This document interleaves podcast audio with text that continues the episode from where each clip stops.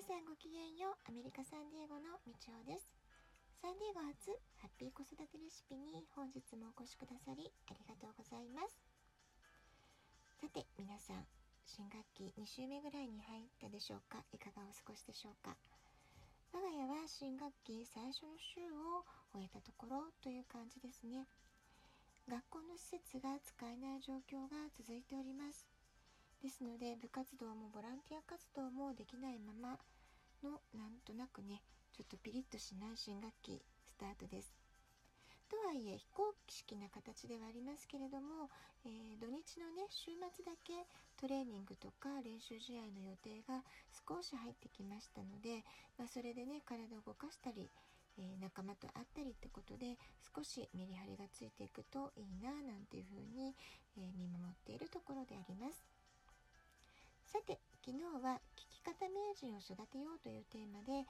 聞き方あいうえおという話をさせていただきました。今日はですね引き続きまあ、聞き方話し方いろんな言語能力があると思うんですけれども、えー、言語能力に関する、えー、そのどうやって育てたらいいのかそういう話をねしていこうかなというふうに思っています。まず一言で言語能力といっても語彙力読解力聞く力書く力話す力などいろいろな力があるかと思います。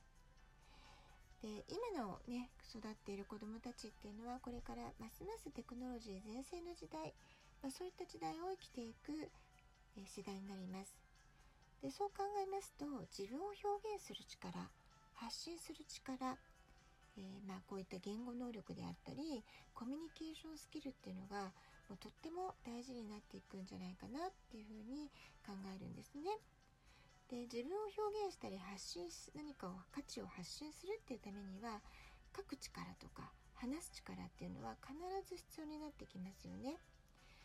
でそうした書く話すというアウトプットする出力していく発信していく力っていうのを伸ばすためには何をしたらいいかまず子どもの時にたくさんのいいものを入力していくインプットしていくってことがとっても大切なんじゃないかなっていうふうに思っています。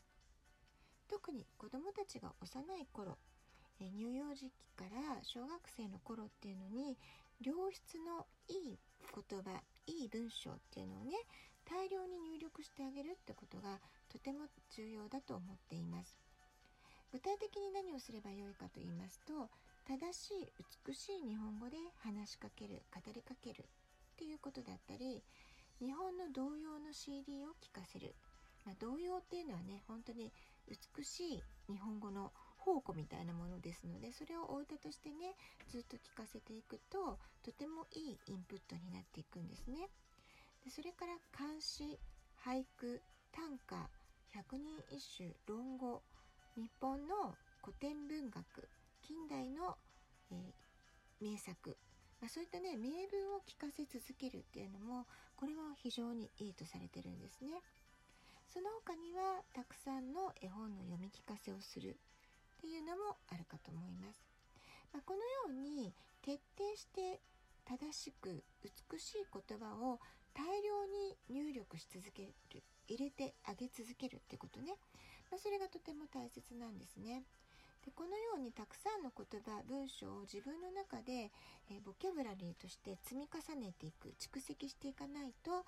今度自分の言葉として消化してアウトプット出力っていうことが自己表現ってことはできないんですね。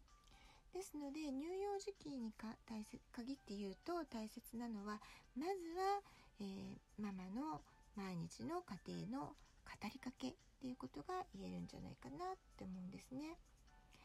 で1年ほど前だったでしょうか高校の国語、まあ、日本語の授業でいわゆる幼児語赤ちゃん言葉っていうのが話題になったことがどうもあったらしいんですね。まあ、その国語の授業の中で先生は、えー、赤ちゃん言葉はどんなの使ってた？みたいなね、えー、問いかけをされたそうなんです。でその時に息子がですね先生僕はそういう赤ちゃん言葉は使わなかったし両親もそういう話しかけ方はしてなかったと思います。っていうふうにきっぱり答えたみたいなんですね。それで担任の先生が大変驚かれたみたいで後日私のところにも話しかけてくださって本当にそのちっちゃい時赤ちゃんの時も赤ちゃん言葉って使ってなかったんですか？っていうふうにね、えー、聞かれたことがありました。はい。まあ、そのようにですねあの私はちょっとこうポリシーがあってというかあえて幼児語赤ちゃん語を極力使わないようにしてたんですね実は。でそれをなんで息子がちゃんとそれを理解して分かってたか赤ちゃんの時なんでそういう記憶はないはずなんですけれどもどうしてそういう授業中にそういう発言をしたのかっていうのはちょっと謎が残りますけれどもあのまあ多分もうちょっと大きくなってからですねあなたには小さい時から大人と同じように、えー、ちゃんとあのリスペクトして、えー、子供扱いしないで正しい言葉遣いで話しかけてたのよっていう話を多分どこかで記憶していったんじゃないかなというふうに思っているんですけれども、まあ、そういうねエピソードがありました。でまあ私はその右脳教育っていうのに乳幼児期というか、まあ、胎児の時ですね妊婦の時から出会っていましたのであの語りかけ育児であるとか、えー、美しい文章を読み聞かせることであるとかとても意識的に取り組みはやっていたんですけれどもでもですね実はうちの子は決して言葉を発するのは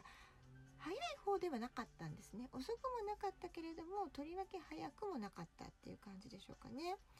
で私としては語りかけ育児もやっている読み聞かせもすごくやっている暗唱教えるを聞かせるってこともやってたので、まあ、毎日かなりやってましたから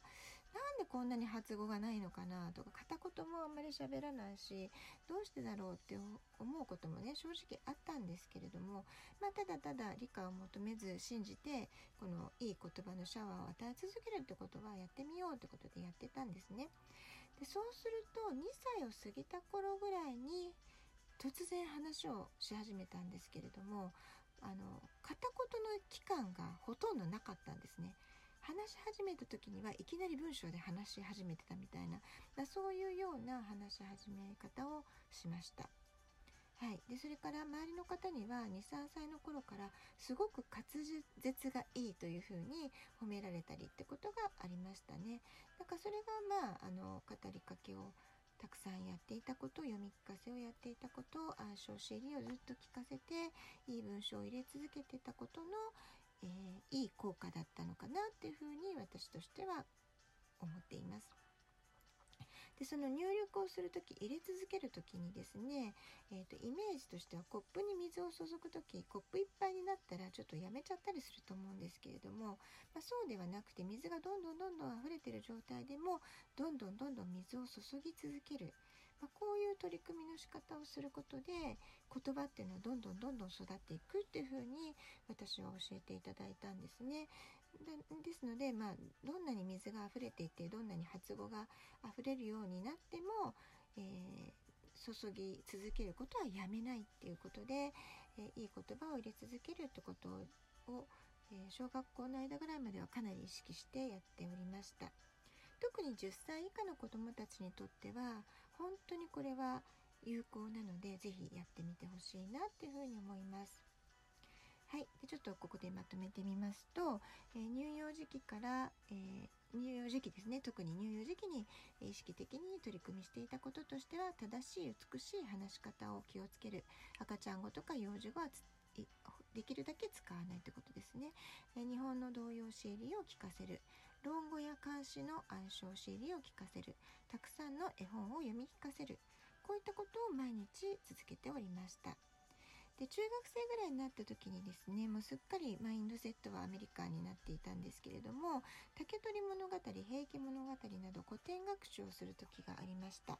でちょっとこれはね古典なので難しくて大変なんじゃないかしらってちょっと気になってたんですけれども、えー、実はですね七田式の取り組みで23歳の頃から古典の暗唱っていうのをやっていたんですね。でこの時はまだ幼いですからもちろん理解は求めず意味も分からなくてよくてただただ朗読 CD を聞かせて暗唱するっていうのをやってたんですけれども、まあ、そういう素地があったからかですね中学の時にしっかりと学習として取り組む時に全く心理的抵抗がなかったんですね。あんまり難しいとは感じないようでした。でこのように乳幼児期の脳が素晴らしいのは見たもの聞いたものをそのまんまどんどん吸収できるってことなんですね。難しいとか優しいとかいうのは親が判断してることであって子供は全く先入観がありませんのでどんどん吸収して覚えていくことができるんです。例えば漢詩俳句短歌百人一首論語日本の古典文学などの名文を聞かせ続けると自然と覚えることができます。23歳の小さい子でも暗唱ができちゃうんですね。でこういう取り組みを続けた子っていうのは日本語の語感がまず身につきますし、えー、豊かな感性表現力も身につけていくことができるってことなんですね。暗唱本当におすすめです。そうですね。ちょっと読み聞かせのところまでお話をしたかったんですけれども今日はちょっとね時間が足りなくなってしまいましたので、えー、今日は語りかけ育児暗唱の話をしていきました、えー、明日続きの読み聞かせについて読み聞かせにもすごくいい効用がたくさんありますので、えー、そういったことをちょっとお話ししていこうかなと思います。はい。今日はこの辺で一回区切らせてください。ラジオトークアプリインストールしておくとスマホからいつでも簡単に聞くことができます。アプリの下の方のボタン、質問を送る、ギフトを送る2つのボタン、どちらからでもメッセージを送ることができます。皆さんからのお便り、感想、質問、相談など何でも結構です。お待ちしております。では、今日はこの辺でお別れです。今日も一日素敵なお時間をお過ごしください。ごきげんよう、みちおでした。さようなら。